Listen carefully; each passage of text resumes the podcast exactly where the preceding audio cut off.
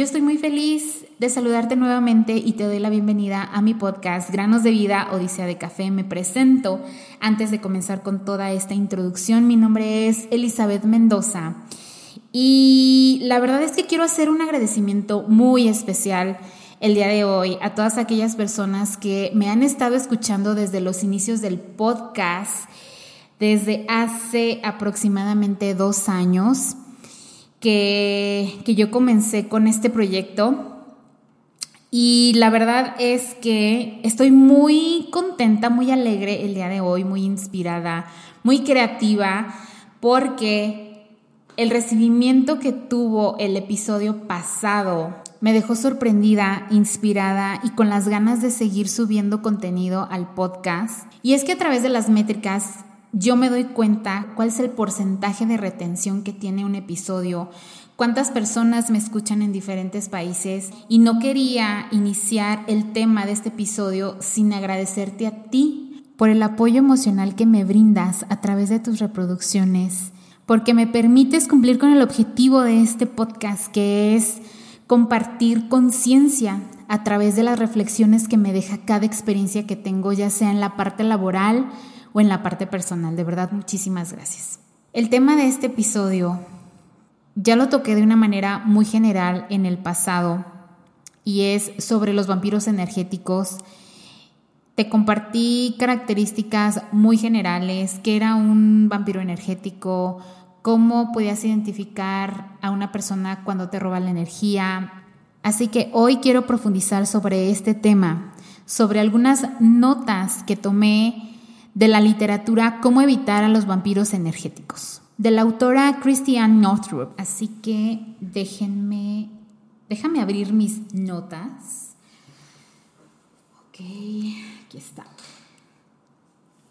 Bueno, quiero iniciar con la descripción general de un vampiro energético, que son personas depredadores que viven a costa de la amabilidad, la confianza, la buena voluntad y generosidad de los demás. Pueden ser expertos manipuladores y que obtienen lo que quieren de los demás. Puedes amar y respetar a esta persona, pero cada vez que estás con ella acabas sintiéndote agotada, exhausta y cansada. Y es precisamente porque se alimentan de la fuerza vital. Estos vampiros energéticos suelen relacionarse con las personas sumamente empáticas, aquellas que son muy dinámicas, responsables, muy optimistas, compasivas, pacientes y que simplemente ven lo mejor en todo y en todos. Ahora, el libro te toca dos temas principales uno que es el de los vampiros energéticos y otro que es el de las personas empáticas o empaths. Así que me gustaría empezar por la descripción de una persona empática y es aquella que interactúa con la energía que la rodea y la absorbe, tanto si es buena como si es mala, y no lo notan o no se dan cuenta. En conclusión, son personas que tienen la capacidad de percibir las emociones y los sentimientos de los demás, o sea, de lo que hay en su entorno, ya sea bueno o malo. Ahora, ¿qué características tienen los vampiros energéticos? Número uno, tienen muy a menudo mucho drama en su vida.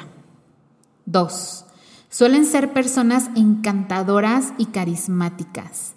Tres, saben exactamente qué decir y a quién tienen un sexto sentido para captar la falta de autoestima y la necesidad de aceptación de una persona, la cual la convierte en el blanco perfecto. Número 4. Son expertos en lograr que los demás hagan lo que quieren, es decir, son expertos en la manipulación. Número 5. Buscan constantemente llamar la atención, son excesivamente emotivos y teatrales. Número 6 Aquellos que tienen trastorno narcisista se creen superiores a los demás y con más derecho. Pueden ser increíblemente atractivos físicamente, necesitan elogios y admiración constante, envidian y creen que los demás los envidian a ellos. Número 7. Rara vez son monógamos, suelen tener muchas aventuras amorosas. Tuve una convivencia de aproximadamente tres años y medio con una persona con quien colaboraba en el trajo, quien puedo decir que aprovechaba la posición que, que tenía en la organización para manipular a todos los miembros del equipo y lo que causaba en mí al inicio era una completa admiración por su trabajo, por el cómo, cómo hacía que sucedieran las cosas, eh, era muy hábil para comunicar a todos los niveles de la organización. En fin, yo le admiraba mucho su trabajo, su presencia, o sea, muchas cosas, ¿no? Eso fue al inicio. Pasando el tiempo, uno, dos años, dos años y medio, mm, me voy percatando de, ciertas cosas, ¿no? Ciertas características que menciono aquí, entre que tenía muchas conquistas amorosas, por otro lado, era una persona muy dramática y para mi suerte yo me di cuenta de todo su drama y de todo su teatro y, y de cómo realmente era por, por una compañera en donde me acuerdo muy bien que nos habíamos ido a, tomar unos drinks después del trabajo y entre que yo ya estaba en la plática con, con los otros amigos que nos acompañaban, volteo y me doy cuenta que digo, ah, caray, ¿y mi amiga dónde anda o qué? Ya se tardó mucho, ¿no? Y mi amiga había ido al, al baño. Y bueno, pues ya, ¿no? Voy, este, abro la puerta del baño y ella este, estaba como recargada ahí donde, en el lavamanos, donde están los espejos y el lavamanos. Este, y le digo, ¿qué onda? Y ya me dice, ven. Y ya no. Entonces, me doy cuenta, más bien, escucho la plática porque este, me dice, mira, mira, ven. Le digo, ¿quién es o qué? Y la verdad, no reconocía yo la voz, o sea, porque era una voz, ¿cómo te explico? Muy bajita, como una voz muy romántica y diciéndole de, es que te extraño y es que no debí enamorarme de ti y es que, y, o sea, yo me quedé en shock, o sea, dije, no me digas que es, y bueno, me lo confirmó y dije, no lo puedo creer. O sea, en ese momento, ahí, o sea, toda la imagen que yo tenía de esa persona se cayó, se desvaneció. O sea, bye. De admiración pasó a una total decepción. Y es que este evento me abrió los ojos. Después de que sucedió esto, eh, yo regreso, pues regreso a mi trabajo, ¿no? Ya, ya ni me acuerdo qué día era. En fin, regreso y todo, y pues yo ya, este, yo ya veía a esta persona, pues, con otros ojos, ¿no? Para serte sincera, y a lo mejor tú te puedes preguntar, pero pues, ¿y eso qué, no? O sea, ¿en qué te afectó en tu trabajo? O sea, si, si, si esta persona tenía resultados y si dices que te gustaba mucho su trabajo y el cómo gestionaba eh, a todo un equipo de trabajo, etc, etc, etc. Ok, sí, sí. Pero cuando yo regreso, mm, me empiezo a dar cuenta de muchas cosas que, que habían estado sucediendo y que yo decía, no, hombre, o sea, lo hace porque pues es su trabajo y porque necesita eh, sacar resultados, ¿no? En fin, como que yo le justificaba todo en mi, en mi pensamiento, en mi cerebro, ¿no? Decía, ay, bueno, o sea, sí, ya eh, me pidió que hiciera esto, porque bueno, este, las otras personas están muy ocupadas y no lo pueden hacer. Y bueno, cosa que me di cuenta de muchas cosas, muchas, muchas cosas, que, eran, eran muchas injusticias que, que tanto mis compañeros como yo estábamos pasando, ¿no? Por cubrir también las espaldas de, de otras personas del equipo. Entonces yo decía, o sea, no puede ser. Y bueno, para no hacerte el cuento más largo, yo comienzo por así decirlo, a revelarme, a decir no, a decir, no, no puedo hacer esto, no, no voy a hacer esto por esto, esto, esto y esto.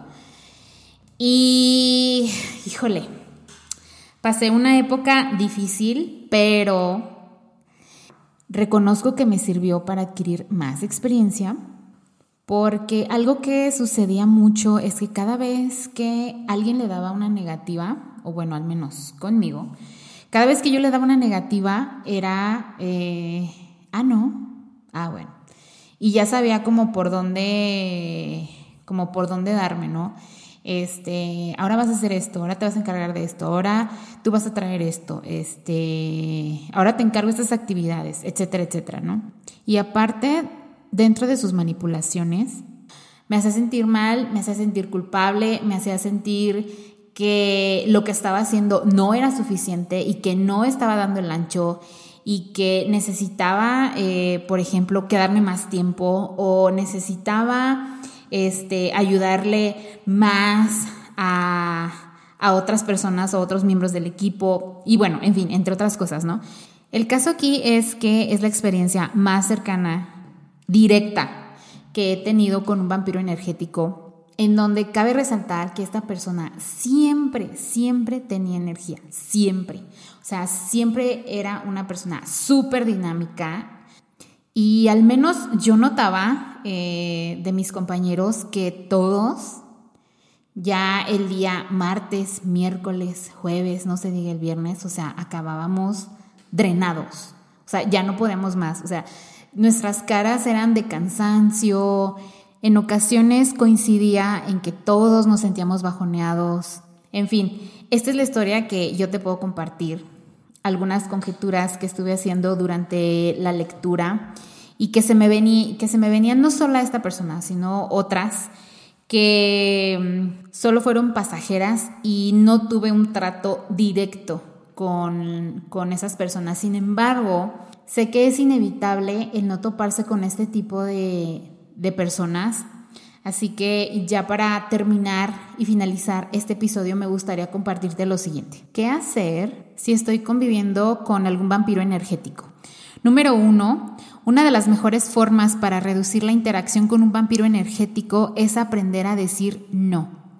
Dos, ser lo más aburrido y carente de energía que puedas. Responder las preguntas con un sí o un no y evitar dar detalles del asunto. Número tres, fingir una urgencia cuando estás queriendo ser envuelto en una manipulación. Estas son algunas recomendaciones que vienen en el libro y las mencionan precisamente porque cuando estamos muy, mm, cuando estamos conviviendo por mucho tiempo con un vampiro energético, llámese que a lo mejor tienes una relación de pareja con con este tipo de personas, en algunas ocasiones comienzas a presentar complicaciones de salud.